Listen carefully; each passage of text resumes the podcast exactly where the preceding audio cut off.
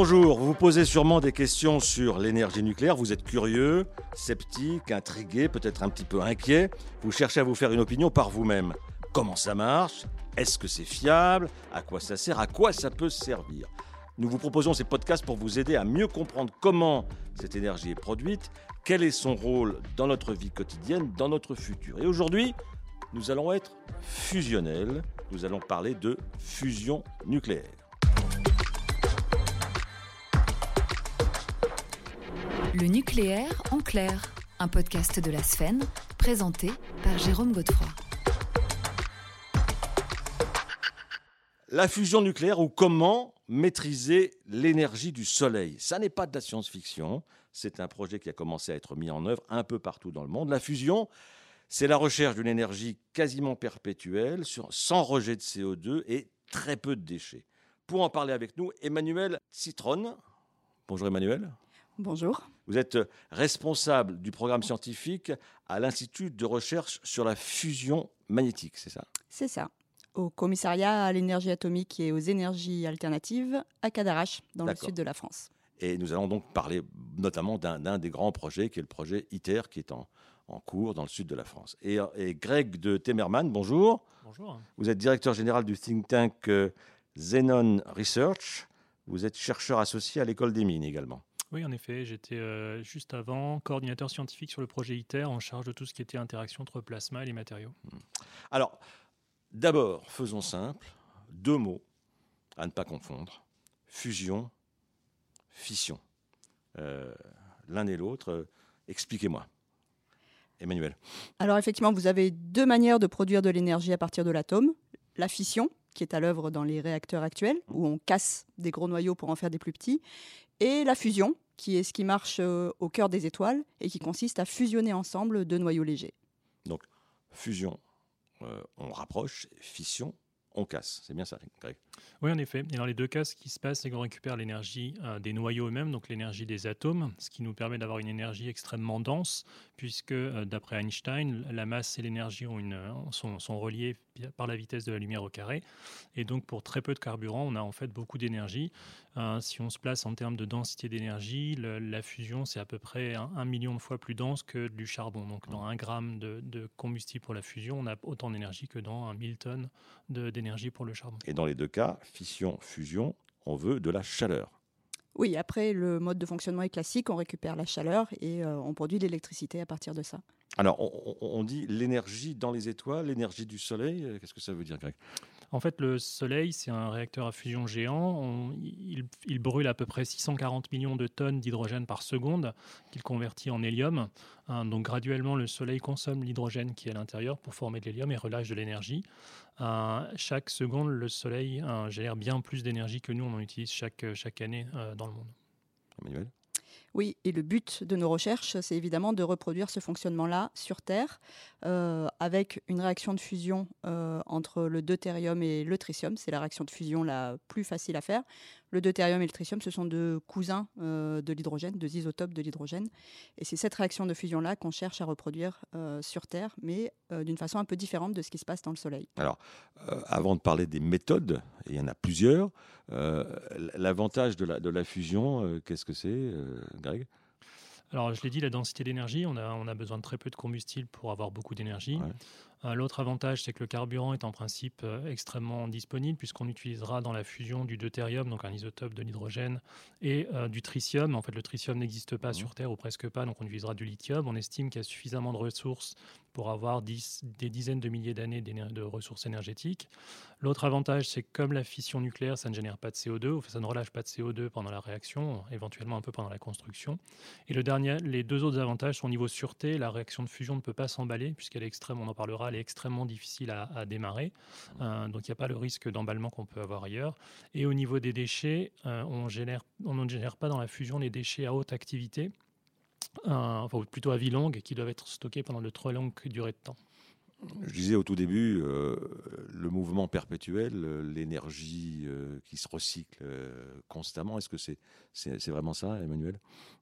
Alors dans le, dans le Soleil, oui, sur Terre, on essaye de faire ça différemment. Ce sera, la fusion, ce sera une source d'énergie euh, différente de la fission, mais après tout ce qui est récupération, etc., ce sera euh, les méthodes classiques et le même euh, rendement. Donc, c'est une énergie inépuisable dans le sens où, les, comme l'a dit Grégory, les réserves sont extrêmement abondantes. Donc, dans ce mais il y a moins de déchets que dans la dans la fission Alors, ce ne sont pas les mêmes, c'est mmh. surtout ça. Et, euh, mmh. Comme l'a dit Grégory, il n'y a pas de déchets à vie longue mmh. euh, qui sont produits euh, dans ces réactions-là. Donc, on peut imaginer, après le fonctionnement des réacteurs, pouvoir revenir à, un niveau, disons, à la, au gazon, euh, en une centaine d'années. Donc rien à voir avec les durées de vie qui sont en jeu pour la, pour la fission. Oui, ce que vous dites euh, à propos du gazon, c'est-à-dire que c'est le, but, quand on démantèle une, centrale nucléaire euh, classique, d'arriver au, gazon, et ça prend beaucoup, beaucoup de temps parce que, parce que le nucléaire est très présent, alors qu'avec avec la fusion, ça sera plus facile.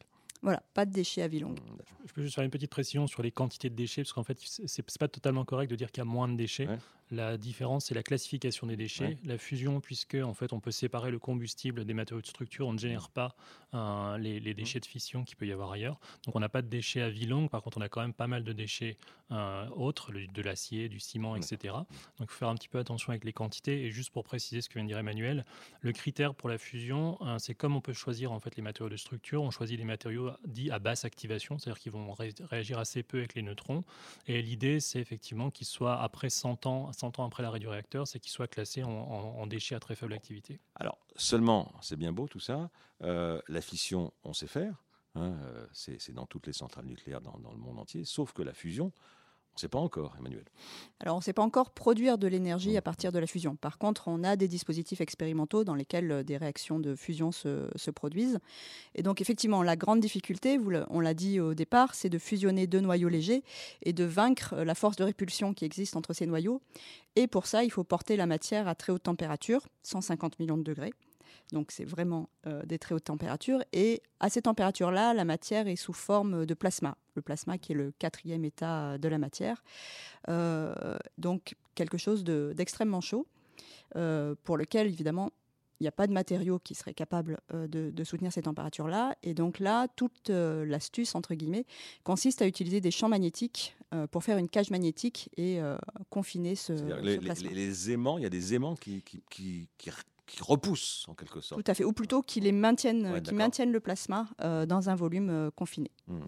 Alors, comment on fait par exemple, euh, Greg, pour que, pour que ces fours, justement, j'emploie les, les, mots à moi, hein, ces fours ne soient pas carbonisés 150 millions de degrés En fait, juste pour revenir à ce qui vient d'être dit, il, faut, il y a, une condition clé pour obtenir de l'énergie à partir de la fusion nucléaire, c'est que ce qu'on appelle le triple produit, le produit de la densité du plasma, c'est-à-dire le nombre de particules qui sont confinées à un endroit donné, multiplié par la température du mélange, multiplié par le temps de confinement, mmh. qui est une mesure de la qualité du confinement, soit plus haut qu'une certaine valeur. Et en fait, la clé, ça va être d'empêcher ce, mélange d'être refroidi. Donc, il ne faut absolument pas qu'il y ait un contact avec une surface plus froide. évidemment, une surface matérielle sera beaucoup plus froide que le plasma. Euh, donc, ce qu'on fait, c'est qu'on on a différentes méthodes pour essayer d'isoler hein, ce plasma autant que possible de l'extérieur pour éviter qu'on ait des pertes thermiques. Hein, et ça, on peut le faire avec des gros aimants, hein, des, bobines supraconductrices, qui permettent en fait de maintenir le plasma à un endroit donné et d'éviter les contacts avec l'extérieur. Ou alors, on peut le faire avec des lasers, avec différents types de techniques. la clé, c'est vraiment d'isoler au maximum, d'un point de vue thermique, ce mélange extrêmement chaud avec l'extérieur. Emmanuel, si, je résume, euh, qu'est-ce qu'on cherche à faire là? On, cherche à fabriquer des morceaux de soleil sur la Terre? Euh, oui, mais dans le Soleil, ce qui marche bien, euh, c'est la force gravitationnelle en fait qui joue ce rôle de, confiner le, le, plasma. Sur Terre, on est obligé d'utiliser d'autres méthodes, comme mmh. l'a décrit Grégory, dont le dispositif le plus avancé utilise des champs magnétiques, comme on l'a dit. Euh, et, donc, euh, on utilise ces champs magnétiques pour confiner le plasma. Alors, le, but, quand même, le but, c'est de produire de l'énergie. Mais là, tout ce que vous me racontez, ça m'a l'air d'être des efforts considérables. Est-ce que c'est rentable de, euh, de, chercher à dépenser autant d'énergie pour en fabriquer un peu? Alors c'est effectivement c'est pour ça qu'on n'a toujours pas maîtrisé la, mmh. fusion, parce qu'il faut chauffer un mélange euh, à très haute température, ce qui implique d'apporter pardon de la puissance, de grande puissance. Euh, l'idée c'est qu'une fois que la réaction de fusion démarre, on génère en fait beaucoup plus de puissance par ces réactions de, fusion que la puissance qu'on a besoin pour chauffer le, mmh. mélange. Alors c'est assez différent d'autres sources d'énergie, parce qu'on a vraiment besoin d'initier hein, et d'apporter une certaine source de chaleur au départ pour ensuite avoir un certain rendement. Alors en fusion on parle pas vraiment de rendement, hein, mais on parle de gain, puisqu'en mmh. fait il faut imaginer imaginez un réacteur de fusion comme un amplificateur de puissance. Vous avez des amplificateurs audio, vous pouvez avoir un amplificateur de puissance. Donc l'idée, c'est d'injecter une certaine quantité d'énergie, on en récupérer beaucoup plus à la sortie. Alors ça, c'est le principe de base. Hein. On, commence à comprendre, je commence à comprendre un petit peu. Alors, il y a, un grand centre de recherche, et il se trouve qu'il est en France, et vous avez travaillé tous les deux sur, sur ce, ce centre qui s'appelle ITER. ITER, ça veut dire le chemin en latin, ça montre bien que on va vers quelque chose, qu'on n'y est pas encore arrivé. Euh, donc c'est ce centre qui est à Cadarache, c'est près d'Aix-en-Provence, euh, dans les Bouches-du-Rhône. Euh, l'un et l'autre, comme vous connaissez les lieux, c'est quoi dire? C'est énorme quand même, c'est une énorme usine, non? Oui, ITER, euh, c'est vraiment une étape décisive euh, dans la recherche sur la fusion. Effectivement, quand vous passez euh, à côté du chantier, c'est quelque chose de On est encore au chantier. Hein. On en est au chantier, on est, on est dans la phase de construction. Mmh. Et euh, pour euh, vous donner euh, une idée, mais finalement, c'est une, une, approche globale qui, qui, répond au défi global qui est la recherche d'énergie pour les siècles à venir. c'est un projet complètement international. Il se trouve qu'il est sur le sol français, mais c'est un projet qui est international. Oui, c'est, Greg, c'est du jamais vu. Enfin, je pense que dans l'histoire de l'humanité, employons les grands mots, que, que, des pays qui se détestent par ailleurs travaillent ensemble. Oui, alors, pour revenir sur quelques chiffres, ITER, c'est 180 hectares, c'est 30 bâtiments quand vous venez sur le site, mmh. c'est un projet à 25 milliards d'euros. Mmh pour l'instant. Euh, on ne le sait pas souvent, mais c'est un des plus gros projets scientifiques au monde qu'on a en mmh. France. Euh, Ensuite, effectivement, c'est une collaboration entre 35 nations ou 7 parties, selon comment on compte. Si on compte euh, l'Europe pour un pays, euh, vous avez 35 pays qui collaborent sur un projet et le projet est né pendant la guerre froide. Enfin, l'idée du projet est née pendant la guerre froide, euh, dans une discussion entre Gorbatchev et Reagan hein, pour essayer de. En, 85 à Genève, le mur de Berlin est encore debout et, Gorbatchev et, Reagan parlent de ça et c'est ça le, point de départ. Hein. En effet. Et, pour nommer les pays, parce que c'est ça qui est complètement incroyable, c'est qu'il y a l'Union européenne, les États-Unis, la Chine, la Russie, le Japon, la Corée du Sud, etc., etc. Donc tous ces gens-là travaillent ensemble. Oui. L'idée, en fait, d'ITER, c'est que euh, chaque, aucun pays ne peut le faire par soi-même, parce que c'est extrêmement compliqué. C'est pour ça aussi que l'idée est venue euh, pendant cette discussion entre Gorbatchev et Reagan, c'est que les deux pays, les deux superpuissances n'arrivaient pas à maîtriser la fusion. Euh, il n'y avait pas d'application militaire, donc c'était un projet idéal en fait de collaboration, parce qu'il y, a une vraie application pacifique et une, vraie, un des vrais débouchés au niveau de la production d'énergie. L'idée ensuite, c'est que, et c'est assez unique dans un projet scientifique, tous les partenaires partagent toute la propriété intellectuelle. C'est-à-dire qu'il n'y a pas un pays qui va avoir un brevet plus qu'un autre tous les pays participants, participants pardon, au projet vont partager toute la connaissance. L'idée étant qu'à la fin, chaque pays atteigne le même niveau de connaissance pour que chaque pays puisse aller construire son réacteur. Et Emmanuel, ce qui est intéressant dans la participation de, tous ces pays, euh, c'est qu'il y a des contributions en nature, c'est-à-dire qu'on apporte du matériel, on apporte. Oui, hein tout à fait. C'est euh, la première fois qu'un projet euh, se monte comme ça, avec les défis que ça pose, mais aussi avec tout l'intérêt. et en fait, c'est parce qu'au moment de la négociation qui, euh, avant la naissance d'ITER, euh, chaque partenaire était suffisamment convaincu pour vouloir former ses propres champions industriels. Donc chacun a décidé d'apporter euh, sa part en nature au projet. Alors, Greg, oui. L'idée juste encore là, c'est que si vous voulez que tous les pays apprennent la même chose, le plus simple est de séparer tous les éléments en sous-éléments pour que chaque pays fasse un peu de tout et puisse développer une industrie qui leur permet de répondre aux besoins. Alors, le calendrier, ça a commencé la construction, je crois, en 2014, c'est ça? Euh, construction, la construction. Voilà, le traité date de 2006. Et ensuite. Euh, première expérience concrète, j'ai vu que c'était en 2035, c'est ça, Alors, euh, le calendrier est un peu compliqué. le démarrage vraiment de la machine, là où on démontre que la machine a été construite correctement et qu'on fait ce qu'on appelle un tout premier plasma qui est tout petit, mmh. qui n'est pas très puissant, c'est 2026 à peu près, officiellement 2025, mais des, des, retards ont déjà été annoncés. Euh, ensuite, il faut 10 ans, pour, à peu près 10 ans, pour monter à pleine puissance. Il faut se souvenir d'une chose, c'est que très rapidement dans ITER, le plasma a suffisamment d'énergie mmh. pour endommager les composants externes. Donc on est obligé de une montée en puissance de façon extrêmement précautionneuse.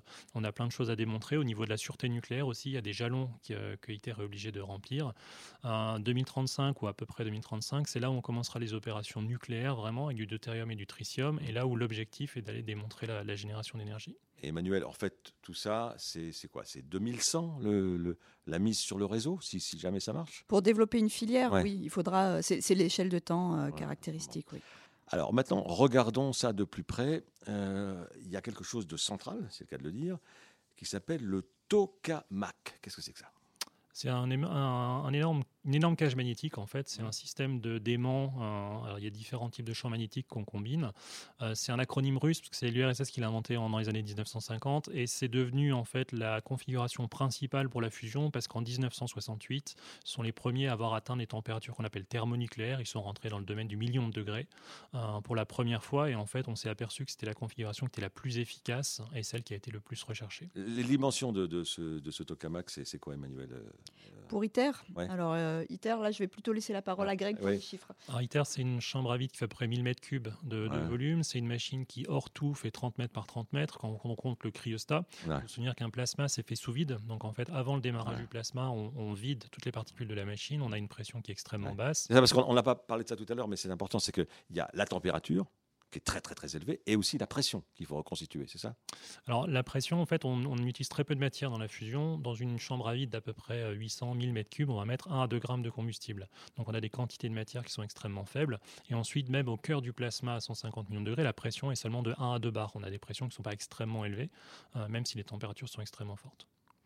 Euh, donc ça, c'est le projet ITER. Euh, vous le connaissez bien. Mais alors, ce que j'ai vu et ce que vous allez m'aider à, comprendre, c'est que j'ai vu qu'il y avait énormément d'autres projets un peu partout dans le monde et, tout le monde s'y intéresse. J'ai vu que Bill Gates, Jeff Bezos, le, patron d'Amazon, euh, s'intéressait à, la fusion. Alors, il y a des différences entre toutes ces techniques, euh, Emmanuel? Oui, alors vous avez effectivement la fusion, c'est un domaine qui est très international, comme on l'a vu euh, avec ITER, et euh, il y, a, énormément d'installations de, recherche euh, académiques de par le monde qui sont très complémentaires en fait. Donc depuis très longtemps, on travaille en réseau, on travaille ensemble, et chaque machine a un peu sa spécificité. Et en plus de ça, ça c'est un mouvement qui est plus récent, le, les fonds privés commencent à s'intéresser aussi à ce domaine-là. Et il y a un certain nombre de startups qui viennent de voir le jour euh, aux États-Unis en particulier. Euh, Greg, sur, sur ces investissements, ça, ça paraît fou. Tout le monde se, précipite sur la fusion. Là. Alors oui, non, faire un tout petit peu attention. Euh, le, total d'investissement euh, mm. qui a été mis dans, par le privé, c'est à peu près 2,2 milliards de, dollars. Alors ça paraît beaucoup, mais en même temps, il y a une trentaine d'entreprises. donc il y a une, une petite poignée d'entreprises qui concentrent vraiment tous les financements. Il faut aussi se souvenir, on, a tendance à l'oublier un petit peu, que c'est une dynamique qui est assez vieille. En fait, la première entreprise privée a été fondée en 1998. la, la, deuxième, qui est une des plus connues, General Fusion, c'était 2002, donc c'est quand même des entreprises qui sont sur le marché depuis un petit moment. Mmh. Euh, effectivement, depuis deux ans, deux, trois ans, il y a vraiment un engouement et on commence à avoir des sommes investies qui sont assez énormes. C'est-à-dire que jusqu'à présent, les entreprises arrivaient à récupérer 10, 20 millions d'investissements. Euh, maintenant, on est sur, euh, sur des choses qui sont dans la centaine de millions. Elion, Elion Energy, qui est une entreprise américaine, vient de lever 500 millions avec une promesse de 1,7 milliard à la clé. Alors, ce n'est pas les mêmes techniques qui sont utilisées. Tout le monde ne fait pas des ITER. Hein. c'est même assez unique. C'est le, la seule installation qui utilise cette technique dans le monde. Alors, il y a beaucoup de, dispositifs différents qui sont étudiés par, ces, par ces startups. La voie Tokamak, euh, comme l'a dit Grégory, c'est la voie qui est la plus avancée et qui présente, on va dire, le, moins de risques pour atteindre euh, voilà, l'objectif que s'est fixé ITER, à savoir euh, produire dix fois plus d'énergie de fusion dans son plasma qu'il lui en a fallu pour le, chauffer, en sachant que pour atteindre un réacteur, il faudra encore multiplier ce gain pour, pour atteindre un facteur 40 à 50. Après, les startups, il y en a il y a toute une zoologie euh, de mmh. techniques qui sont utilisées. Oui. Alors, j'ai vu quelque part qu'il y avait une technique qui consistait en fait à travailler sur des petites capsules, genre euh, capsules de café, c'est un peu ça, non? Alors même plus petit, oui. Hein, je pense que vous faites référence à ce qu'on appelle la fusion inertielle. Donc, j'ai dit tout à l'heure, en fait, on peut confiner un plasma par un champ magnétique, mais on, peut aussi utiliser des lasers extrêmement puissants. et dans ce cas-là, on va utiliser une petite bille de, qui est congelée, qui est cryogénique, de deutériométricium. On va avoir un grand nombre de lasers qui vont tomber dessus hein, et ça va permettre en fait de comprimer la capsule, de la faire imploser. Une fois qu'elle aura implosé, elle pourra faire de la fusion. C'est l'approche que le laser mégajoule, par exemple, en France, suit. Alors pour d'autres applications. Ça, ça c'est près de Bordeaux, c'est ça hein? Ah, En effet, oui. Il y a aussi le National Ignition Facility aux États-Unis qui a fait parler de lui en août cette année mmh. parce qu'il a, il, a battu un record et qui est un mmh. peu le même, le même type. Pour vous donner un ordre d'idée, c'est 192 lasers qui, sont, qui, sont, enfin, qui tapent sur une toute petite cible, tous en même temps. Il faut qu'ils soient synchronisés et il est extrêmement important d'avoir un chauffage totalement homogène. Manuel oui, c'est effectivement une autre technique euh, qui euh, a euh, ses avantages et ses inconvénients. Et en particulier, là, il y a un, des défis, c'est évidemment de faire ça de façon continue, c'est-à-dire d'arriver à illuminer cette bille et de faire ça à un rythme soutenu, avec toute la précision qu'il faut pour aligner les lasers et sur cette toute petite bille de deutérium tritium. Donc pour les applications de production d'énergie, c'est un défi supplémentaire pour cette filière-là. Moi, je commence un petit peu à y voir clair. pour, pour terminer question à, tous les deux. Est-ce que, en imaginant que, que, toutes ces recherches sur la fusion euh, euh, deviennent exploitables, est-ce que la fusion est destinée à remplacer la, fission que nous connaissons actuellement dans les centrales nucléaires. Greg? Je pense qu'il y aura un choix politique, c'est-à-dire différents pays choisiront différentes choses. Euh, ma vision des choses, c'est qu'il faut plus penser à ça en termes d'évolution de filière. C'est-à-dire que si on doit parler du nucléaire, ben, peut-être à un moment ou à un autre, on aura la génération 4, euh, la fusion. Pourquoi je dis ça? Parce qu'en fait, il y a beaucoup de choses qui sont communes dans la fusion et la fission. On a beau essayer de séparer les, domaines. Euh, quand, on va sur le, quand on va sur ITER, par exemple, un grand nombre des entreprises qui interviennent, c'est des entreprises du nucléaire, c'est des entreprises qui travaillent sur, sur le PR, qui travaillent sur d'autres choses. Pourquoi? Parce qu'on a quand même un cœur qui est nucléaire, on, a, on utilise des, mmh. on a de la radioactivité, et donc toutes les installations, les cellules chaude, euh, la, maintenance, etc., ce sont des opérations nucléaires. Hein. et donc, il y a, la filière a tout intérêt à regarder de ces deux côtés-là. La question ensuite sera une question aussi économique, puisque la fusion va être relativement chère quand elle commencera. Ça sera, enfin, quand on aura un premier réacteur, il sera relativement cher. On parle en général de 100-150 mégawatts, euh, de 100-150 euros du mégawattheure, ce qui est assez cher. Donc, il va falloir un peu de temps pour que les coûts diminuent.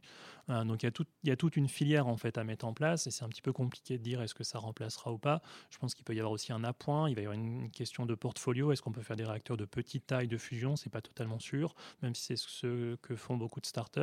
Euh, donc il va y avoir, je pense, une complémentarité entre les choses. Oui, j'imagine ça un peu de la même façon que, Grégory. Euh, pour le moment, c'est difficile de se projeter de façon euh, précise, mais je pense qu'effectivement, ce sera une évolution du nucléaire, une évolution progressive, je dirais. Eh bien, merci à tous les deux, Emmanuel Tistrom et Greg de Temerman, euh, d'avoir participé à ce podcast. Vous pouvez retrouver ce podcast et tous les autres podcasts produits par la Sfen chez vos diffuseurs habituels et sur le site de la Sfen, sfen.org. À bientôt.